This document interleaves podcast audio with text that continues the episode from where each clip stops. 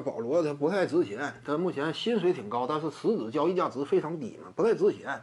这样的呢，考虑到他现在整个严重的高薪低能，他属于严重的高薪低能，不是一般般的。他现在有一定的战斗力，闯进了什么这个啊最佳阵容二阵呢之类的，有一定的战斗力不假，但是他仍然是严重的高薪低能。目前克里斯保罗呀。你要是结合他潜在的伤病隐患，更是完了。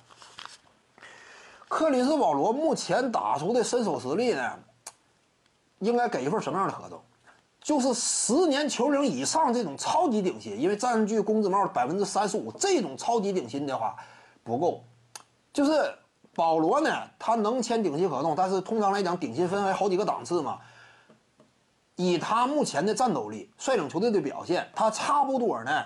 仅就表现而言，你不考虑伤病隐患，可以给一份什么样合同？百分之二十五的顶薪合同多少值？就是克里斯保罗呀，两千六七百万，你说可值不值呢？以他现在的表现，率队的能力，差不多能为自己争取一份，这是不算太过分的。但是如果说你再结合克里斯保罗年纪大了，因为他毕竟现在都三十五了嘛，这个年纪的话，以往就有严重的伤病隐患，打到季后赛有可能指望不上他。常规赛阶段也有可能打打停停，那你这么一算，你还得打个折扣。你考虑到伤病隐患的话，实质上保罗至于这支球队啊，合理的给他的薪水规模，应该是一千七八百万左右。就是你这么综合合理判断的话，他能对得起这份薪水一千七八百万左右。因为你得考虑他潜在的这个隐患，他以往的履历真是嘛，一打季后赛时候就伤啊。